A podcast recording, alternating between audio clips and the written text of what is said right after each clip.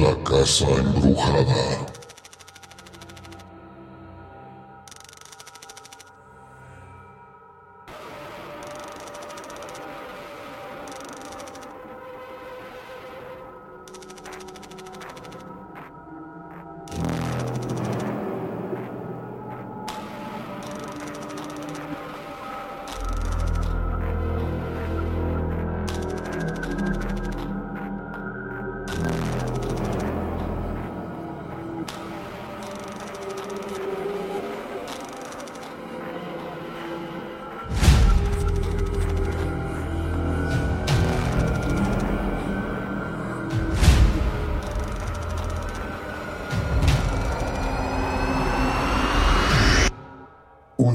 Un cura fue a ver si podía conjurar un espectro que habitaba en una casa de su aldea.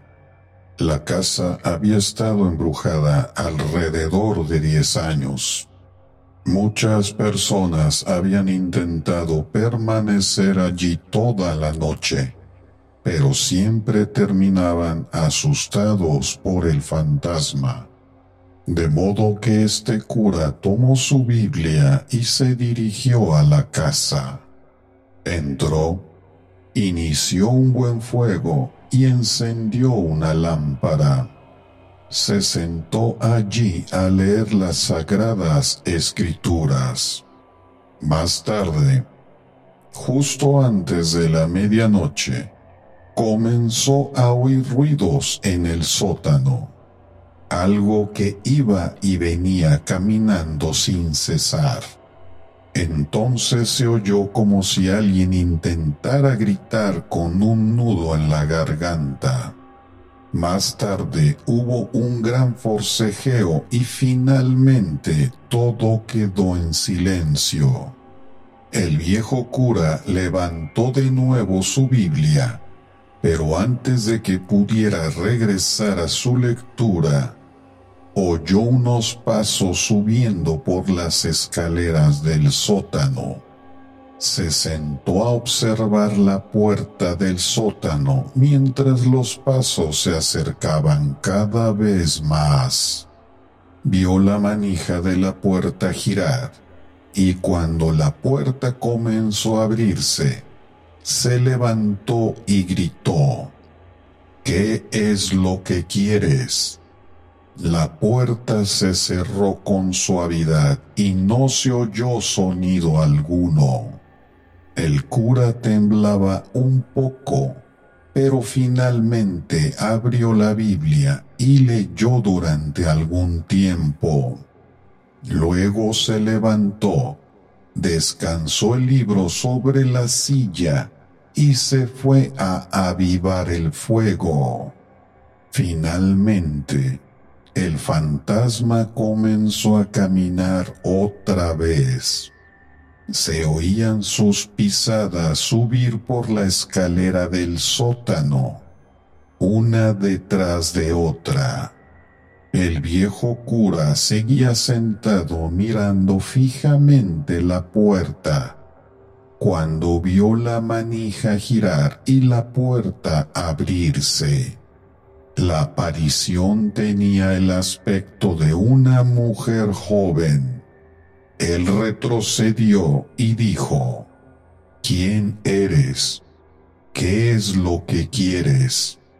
El espectro se meció como si no supiera qué hacer. Entonces, simplemente se desvaneció.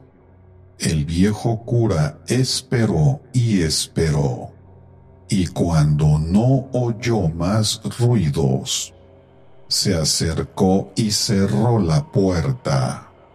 Tenía todo el cuerpo envuelto en sudor y no cesaba de temblar, pero era un hombre valiente y pensó que sería capaz de soportarlo.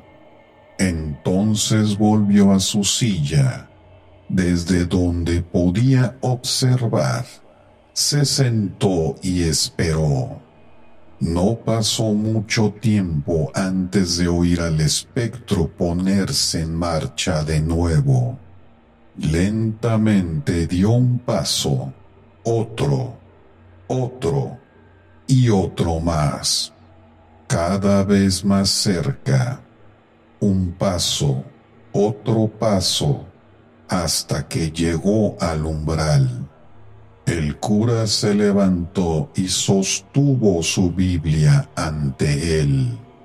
En ese momento la manija giró lentamente y la puerta se abrió por completo.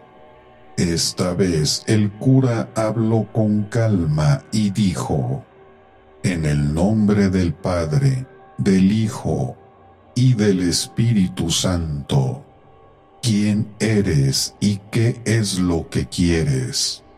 El fantasma atravesó la habitación directo hacia él y le arrebató su abrigo. Era una mujer joven de unos 20 años de edad. Su cabello estaba marchito y enredado, y la carne se desprendía de su rostro, por lo que él podía ver los huesos y parte de sus dientes. Ella no tenía ojos, pero había una especie de luz azul en la cuenca de sus ojos. Tampoco tenía nariz. Entonces la mujer fantasma comenzó a hablar. Su rostro sonaba como si fuera y viniera con el viento. Ella le contó que su amante la había asesinado por dinero y la había enterrado en el sótano. Le dijo que si el cura exhumaba sus huesos y les daba cristiana sepultura, entonces ella podría descansar. En ese momento ella le dijo que tomara el extremo de su dedo meñique de la mano izquierda y lo colocara en el canasto de las limosnas en la próxima misa que diera en la iglesia, y que el dedo le diría quién la había asesinado. Y ella dijo, si vuelve aquí una vez hecho eso, Usted oirá mi voz en la medianoche, y yo le revelaré dónde está oculto mi dinero, y entonces podrá donarlo a la iglesia. El espectro gimió como si estuviera cansado. Se internó en el sótano y desapareció. El cura encontró los huesos y estos fueron enterrados en el cementerio. El domingo siguiente el cura puso el hueso del dedo en el canasto de las limosnas y cuando un hombre quiso tocarlo, éste se pegó a su mano. El hombre saltó y frotó y forcejeó e intentó arrancar el hueso para desprenderse de él. Luego intentó gritar como si estuviera volviéndose loco. Finalmente confesó su crimen y fue llevado a prisión. Después de que el hombre fuera ejecutado en la horca, el cura regresó a esa casa a medianoche y la voz del fantasma le dijo que excavara bajo la solera de la chimenea. Así lo hizo y encontró un gran costal de dinero.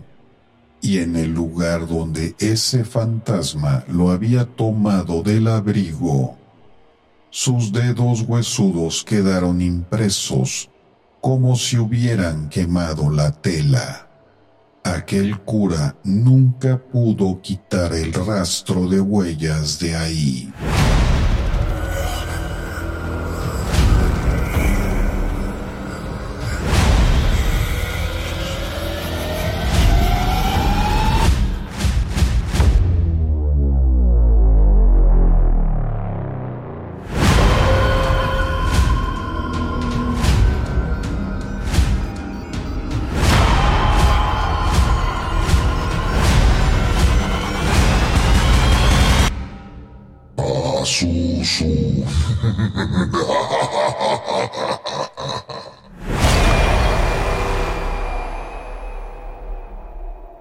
Historias de miedo para contar en la oscuridad de Alvin Schwartz.